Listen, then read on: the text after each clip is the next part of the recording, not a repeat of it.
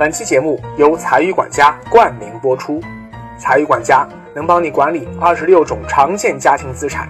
支付宝、公积金、社保都能自动管理，每天还有现金红包可以抢哦！一款能帮你赚钱的免费记账 APP，赶快下载试试吧。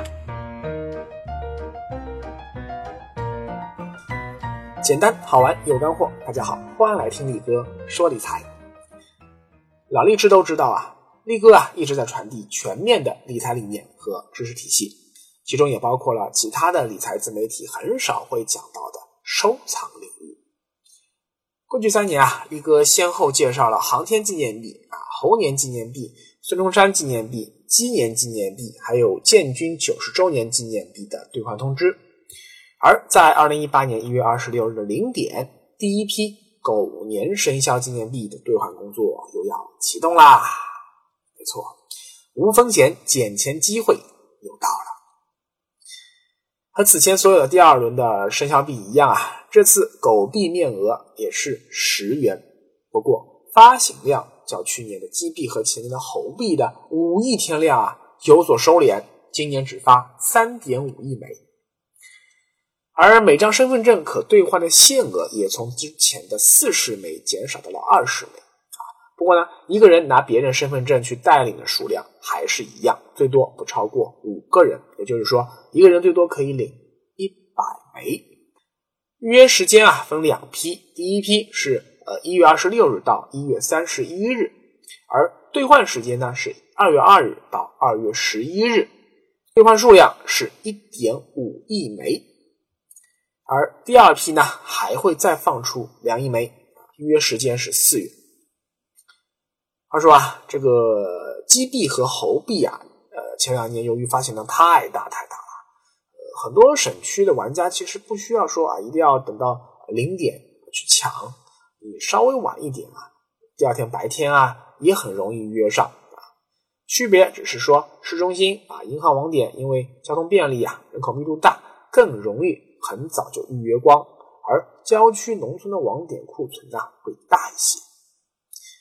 不过呢，这次狗币的发行量只有三点五亿枚啊，第一笔才投放一点五亿枚，可能李哥觉得还是早一点预约更保险。尤其是呃江苏、河南、四川、重庆，还有湖北、湖南、陕西、广西啊这些个省市，首批投放额度甚至不到去年几币的四分之一，还是比较抢手的。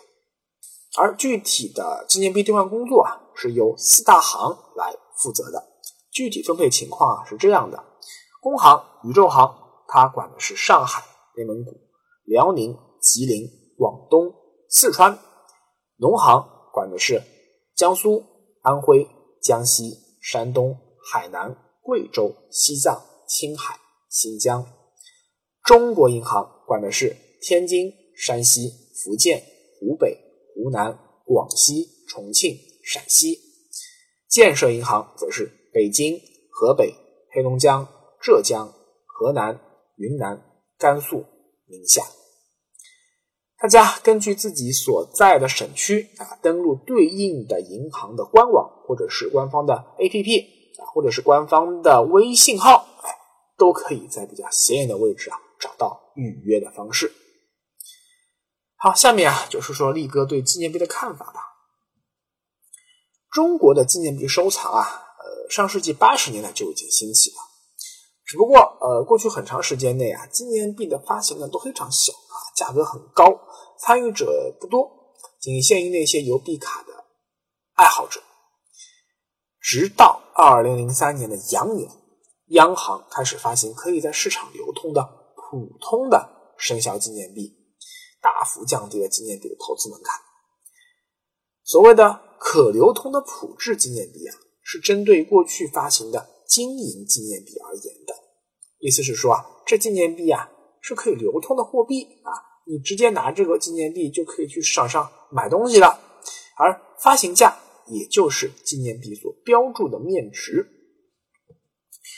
好了，那总结一下我个人玩这个纪念币的一些经验啊。第一。和其他的单一事件的纪念币不同，生肖纪念币它没有什么认知门槛，你不用去关心什么抗战啊、孙中山啊、什么建军啊这种东西啊，而且每年都有。更重要的是啊，中国人对于生肖有天然偏爱，特别是轮到自己生肖那一年，买一点生肖纪念品，送送人，自己收藏收藏，这是普通人的一种常见心理。比如说，我家宝宝一五年羊年生的，那就有亲戚在包压岁钱时啊，当时就呃特地放了一枚羊币。这种大众化的市场需求啊，会导致生肖纪念币在这个纪念币收藏市场上啊，是一种值得长期关注的系列品种啊。俗话说，集齐十二生肖可以召唤神龙。对你集齐一套十二枚的纪念币啊，真的就能卖出一个相对更高的价格。第二，大体上看，纪念币的升值空间和发行时间成正比。时间越久，那就会价格越贵。第三，大体上看啊，纪念币的升值空间和发行规模成反比，规模越小就会越贵。第四，生肖纪念币的升值潜力啊，还和其他一些因素有关，比如说生肖本身的热度，像鼠年，因为是第一年嘛，生肖第一，生肖之首，还有大家比较喜欢像龙年、猪年的纪念币。哎，就更容易受到市场追捧。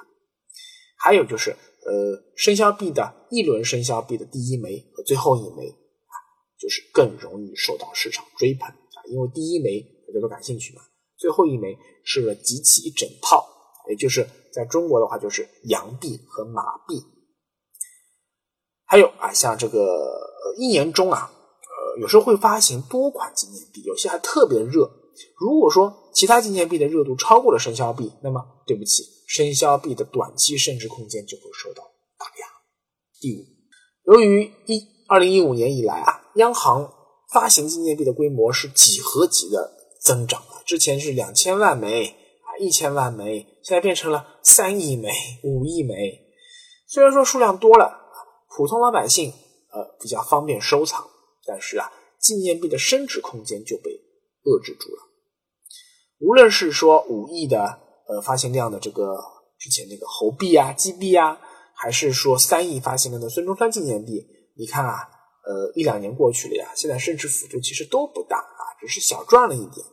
所以别抱着啊这次抢购一大把狗币回来就能够瞬间大赚一票的美梦啊，醒一醒，这不是这不是能够让你一夜暴富的东西。事实上啊，动辄数亿枚的发行量啊。和中国老百姓呃收藏理财意识的觉醒速度相比啊，还是供大于求了一点。这也是说为什么这次狗币发行量反而会缩水的一个重要原因。第六，流通纪念币的币面啊，容易在这个交易流通中被划伤，所以啊，整卷不拆分的去兑换，哎，这个纪念币是最有收藏价值的。如果你兑换到的是一些零散纪念币，已经拆分的，那么。我建议你啊，在拿的时候一定要小心的呃去放啊，一定要妥善保管，尤其是最好是买到那种专门的纪念币的塑封套，保护起来。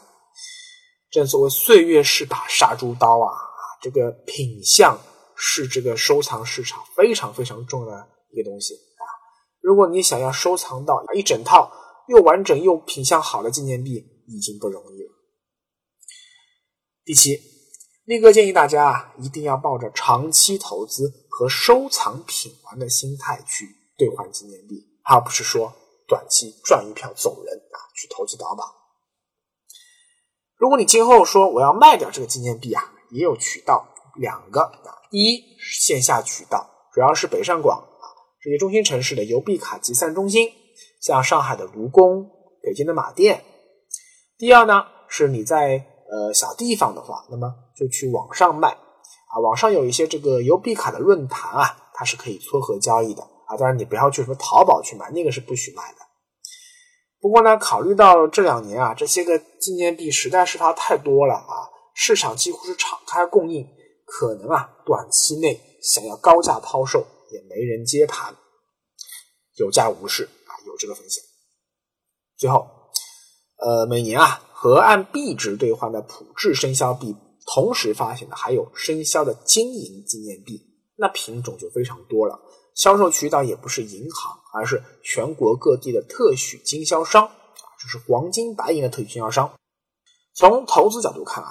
兑换普制币是无风险投资，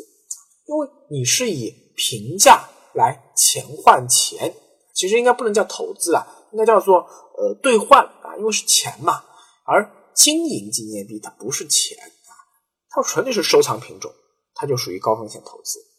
金银今天都不是货币了，市场波动非常大啊，尤其是在像现在黄金熊市状态下，投资金银币风险就更高了。另外啊，我国每年各大商业机构啊发行的金银纪念币和纪念品呢，就更是多如牛毛啊，那些收藏价值和升值空间就更差了。比如说，呃，像一六年八月，很多人都问啊，说力哥，我要不要买一套里约奥运会纪念币啊？我说算了吧。这又不是北京奥运会，对吧？里约奥运会跟中国有多大关系啊？这个奥运热潮过了，请问有多少人会想要去收藏一套这个纪念币呢？哪怕是说央行发行的官方纪念币啊，数量非常多，光是二零一七年啊，央行就发行了十个项目，共计六十三个品种的纪念币。所以说啊，投资金银纪念币务必要特别谨慎。